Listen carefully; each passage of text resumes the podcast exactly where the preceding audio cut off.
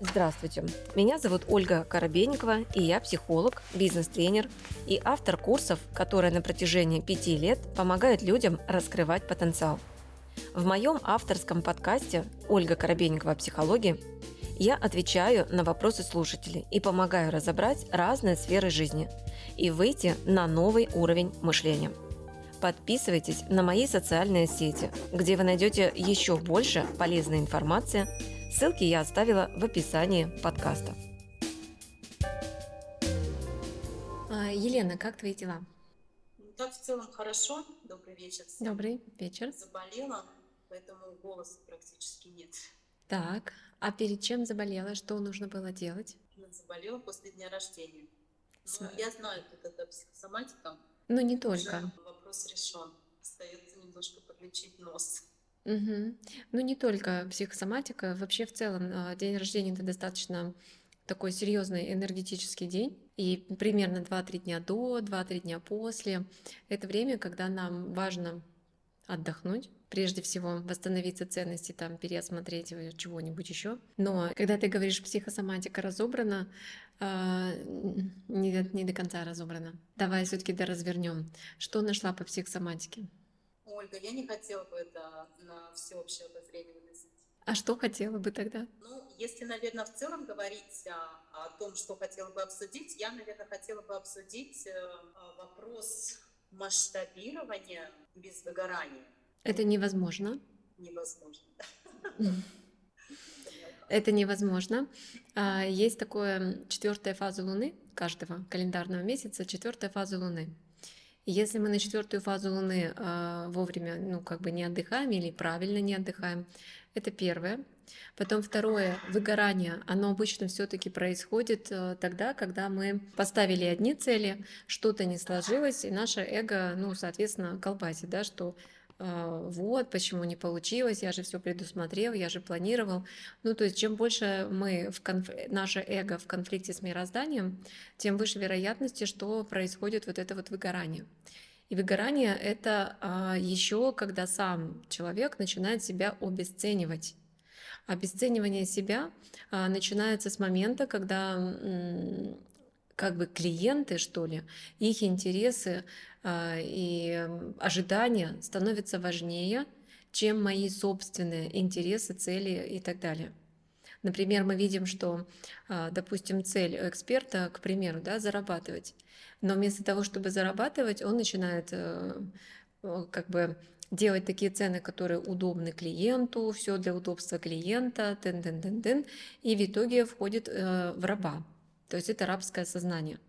Здесь нам ни в коем случае нельзя это развивать, то есть мы должны четко осознавать, что первично э, все-таки э, сам эксперт, он первичен, а все остальные вторичны. Ну, потому что это как мать и ребенок. Сначала все-таки мама, а потом уже дети. Это здесь нужно для себя понимать.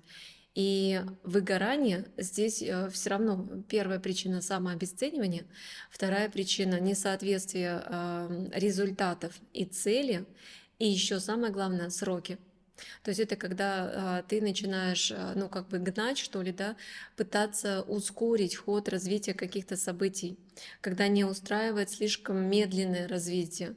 А, вроде ты чувствуешь, что, ну вот, я уже все же, я вот все готов. А время как бы а, движется намного медленнее, чем наши мысли, чем наши чувства, чем наши желания. Вот базово это три причины.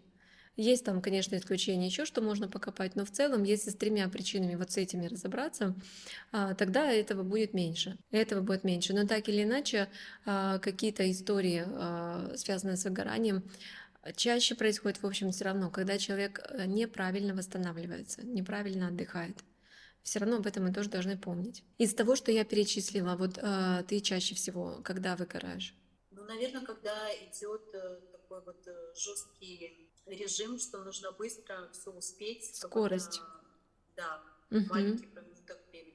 Да, а, ты не успеваешь проживать события, проживать свои чувства, проживать мысли в конце концов, какие-то, может, осознания идут.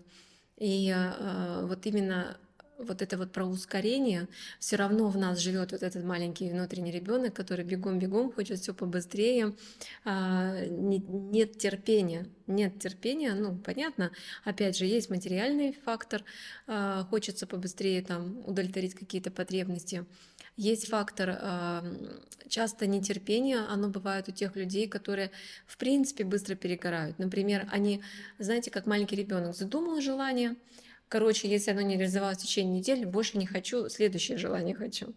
И в этом смысле, почему им хочется побыстрее, пока еще есть желание, пока еще есть вот, вот искорка какая-то. Про побыстрее я всегда говорю, самый быстрый способ это, конечно, с командой, ну по-любому. В одиночку быстро не получится. М-м. Это дохлый номер просто. А тем более, что мы все люди-человеки, иногда у нас самих что-то там происходит в жизни со здоровьем, всякое разное. И всегда должна быть замена, всегда должна быть какая-то подстраховка.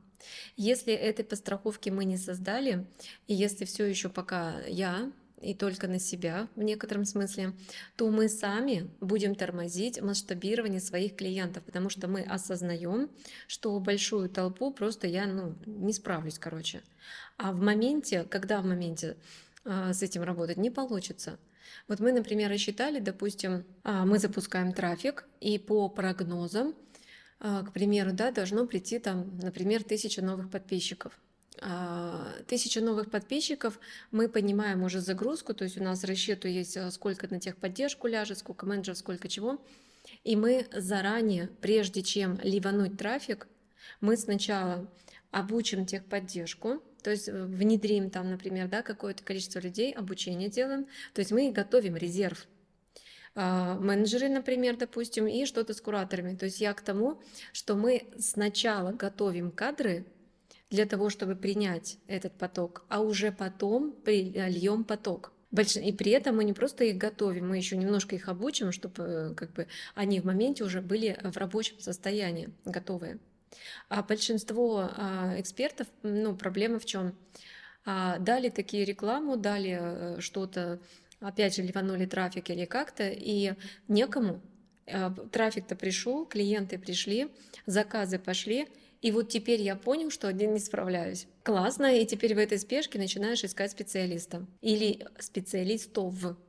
А их надо обучить, а еще идет сонастройка друг с другом, там как бы вот эти все, а еще, может быть, придется уволить, и, короче говоря, а, вот этот стресс идет. Нужно понимать, что в среднем процесс внедрения нового сотрудника занимает от 3 до 6 месяцев.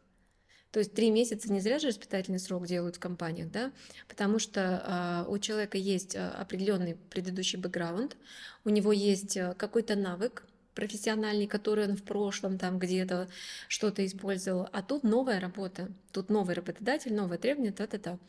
Еще плюсом специфика.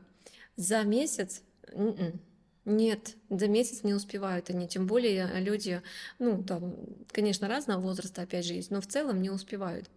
Поэтому три месяца это только мы внедряем, а от трех до шести месяцев идет ускорение в работе. Теперь я понял, как надо делать, теперь я могу быстро это делать. Вот, получается, что мы должны, а, прежде чем вот это вот все разгоняться, нам все равно нужно уже заниматься поиском людей, рассчитывать там команду, там, там, там. Вот, вот этим всем нужно заниматься заранее. Иначе будет выгорание. Потому что будет ощущение, что все тащу на себе, а не могу не тащить, потому что, ну как, уже клиенты, уже запросы, у нас же заявки. Единственный способ ускорения – это сотрудники. Несмотря на то, что все время вяжется мысль «я сам быстрее сделаю», а, м-м, надо уходить от этого всегда. Всегда я сам быстрее сделаю.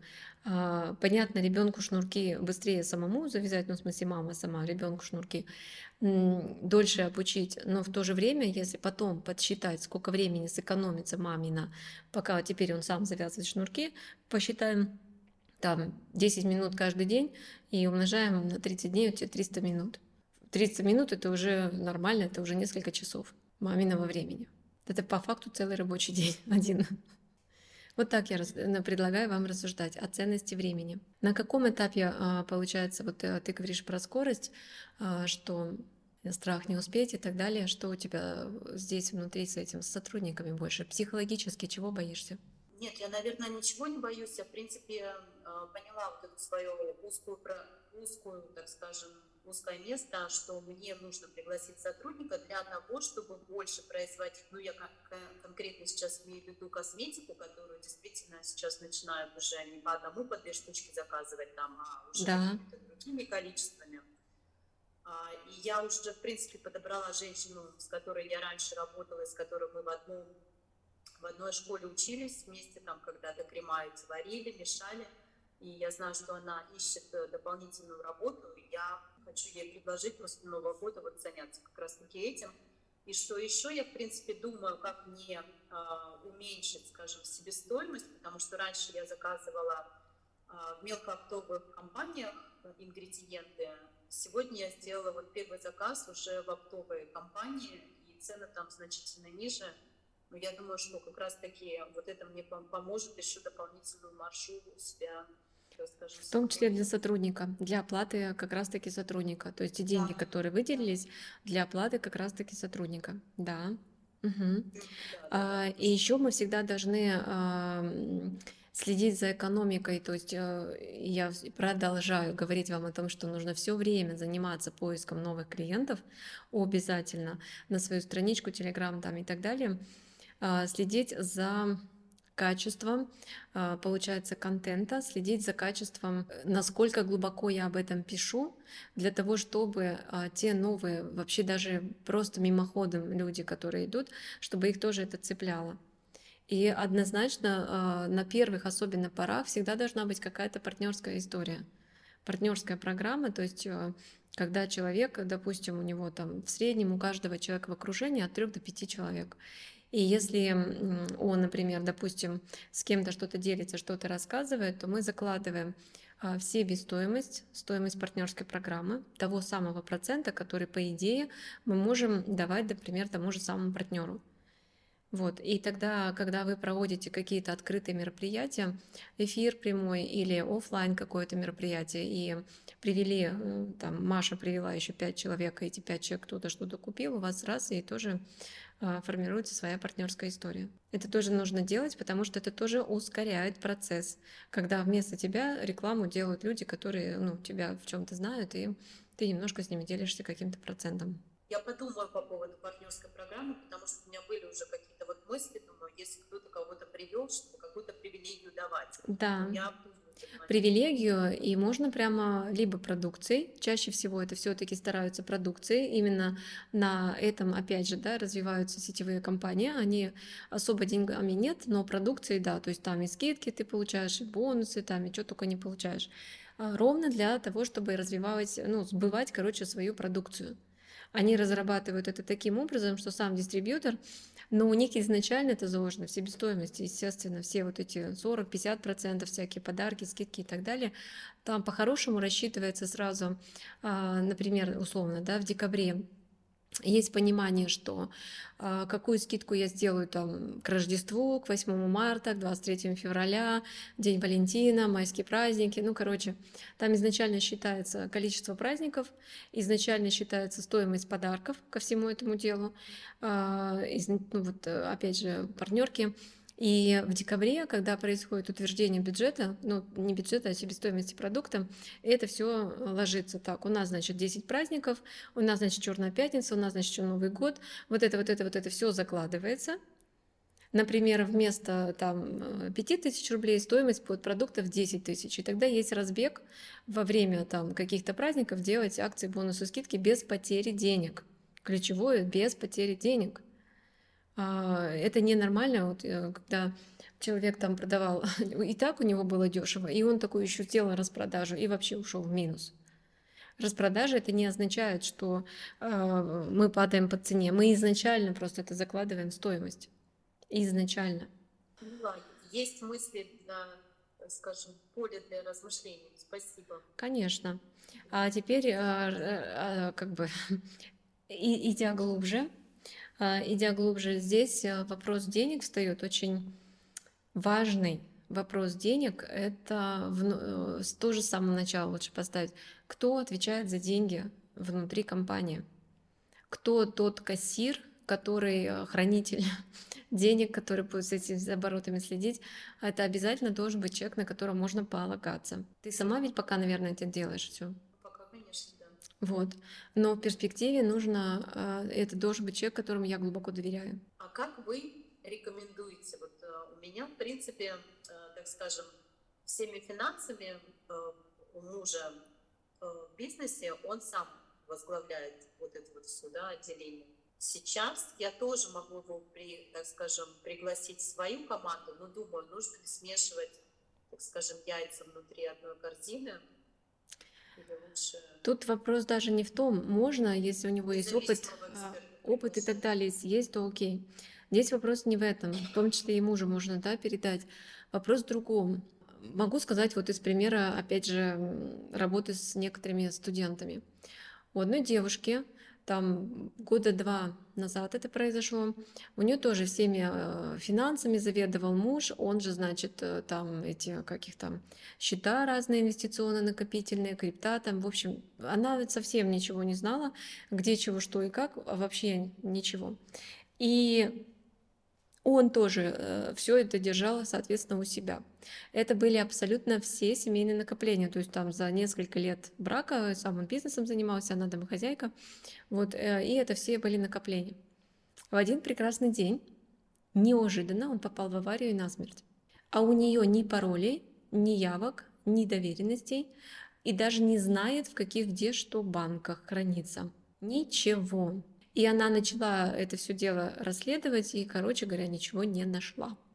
Потому что пароли на криптах, пароли на инвестиционных счетах, то есть это в телефоне зашифровано, нигде ничего не написано, она осталась, э, мягко говоря, вообще без наследства. Поэтому а, здесь всегда, а, даже если заведует муж, а, у супруги, во-первых, всегда должны быть явки и пароли, ко всем счетам, в случае чего мы должны понимать, что выходя утром на работу, мы можем не вернуться. Мы это должны понимать и не подставлять свою семью. Соответственно, а, взять, например, кого-то на первых порах он может, но вообще по идее он должен обучить. Как это делать, он просто должен обучить, так же, как и себе найти замену. У него, вот у тебя, например, есть явки, пароли, если представить, что завтра его не будет меня есть явки и пароли, но я могу забыть и не вспомнить где-то. Хотя он мне говорит, вот это дата, я сюда. Должна быть инструкция в сейфе, которая хранится, да, по всем явкам и паролям в случае чего. Всегда должна быть, иначе а вдруг он в кому, и что? И спросить не у кого. У любого руководителя должен быть зам. Всегда. Нельзя никогда концентрировать только на себе. Поэтому, беря определенного сотрудника, мы всегда должны знать, чем он занимается, где он хранит свои инструкции, опять же, какие-то пароли, явки, все остальное, к почте все остальное. Мы должны владеть абсолютно всей информацией, и ни в коем случае у сотрудника не должно быть на нем завязаны явки, пароли э, на его личный телефон. То есть информационную безопасность помните, пожалуйста. Информационная безопасность должна быть. С вами была Ольга Коробейникова в авторском подкасте «Ольга Коробейникова. Психология». Ставьте оценки, подписывайтесь на подкаст на удобной для вас площадке, чтобы не пропустить новый выпуск. Душевного вам спокойствия и берегите себя.